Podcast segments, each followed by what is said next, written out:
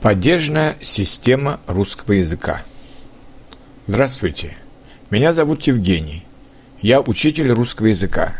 Сегодня мы поговорим о падежной системе русского языка, которая роднит его с другими славянскими языками, кроме болгарского, а также с латинским, немецким, угрофинскими языками и отличает его от английского, французского, испанского – и ряда других языков.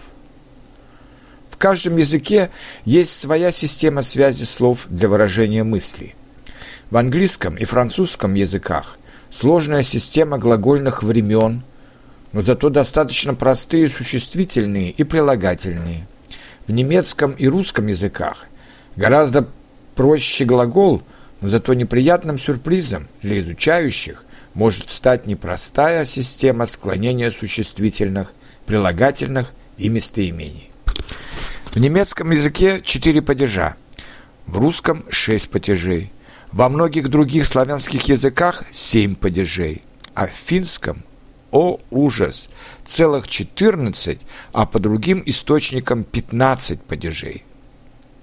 Сегодня мы рассмотрим общую систему падежей существительных в русском языке, а затем – на других уроках поговорим о каждом падеже отдельно. Специальные уроки посвятим русским прилагательным и местоимениям. Итак, в русском языке шесть падежей.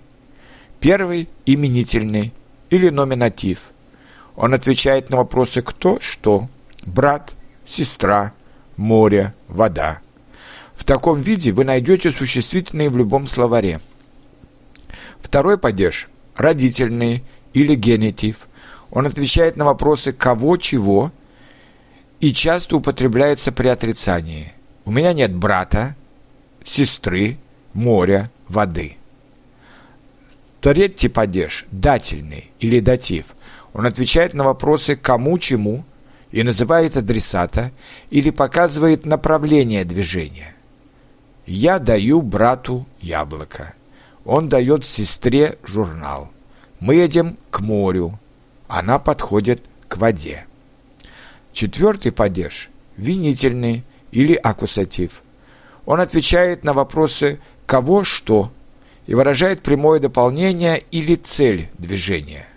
Я вижу брата, ты любишь сестру, он рисует море, она пьет воду, мы идем в театр, они идут в школу. Пятый падеж – творительный или инструментал.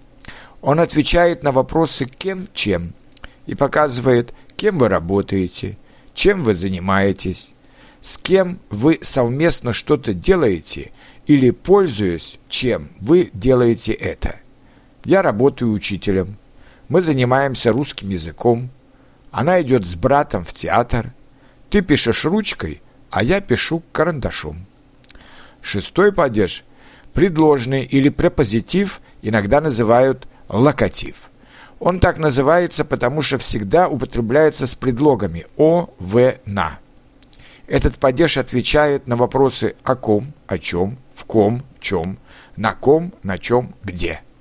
Я пишу о брате, он рассказывает о сестре, мы купаемся в море, на столе лежит газета.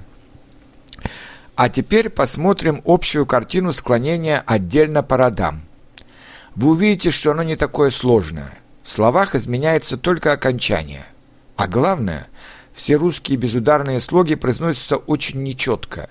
Поэтому, если вы даже сделаете ошибку в окончании, вас поймут. Итак, начинаем. Мужской род. Именительный падеж – брат, дом. Родительный падеж – брата, дома. Дательный падеж – брату, дому. Винительный падеж – брата, дом. Обратите внимание, что одушевленные существительные в винительном падеже совпадают с родительным падежом, а неодушевленные – с именительным падежом.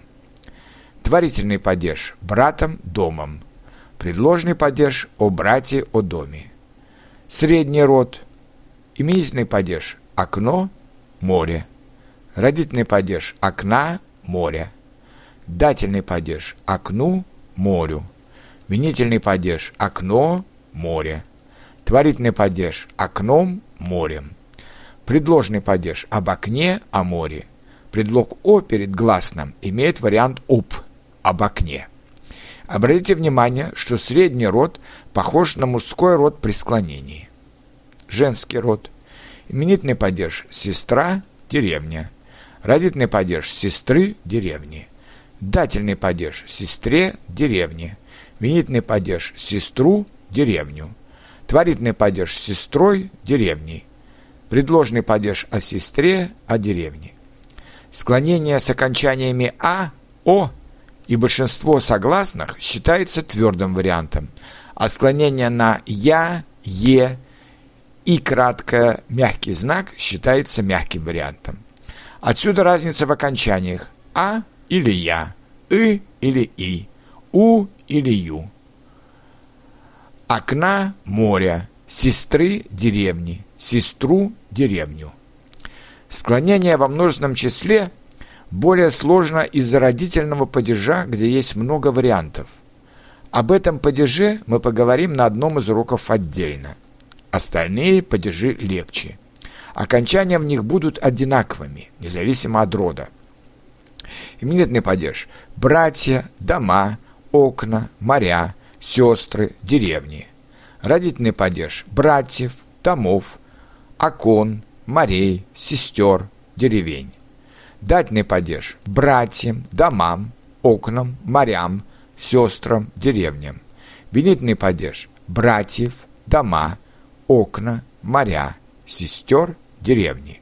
Снова обращаю ваше внимание, что в винительном падеже одушевленные существительные имеют окончание, как в родительном падеже – братьев, сестер, а неодушевленные, как в именительном падеже – дома, окна, моря, деревни.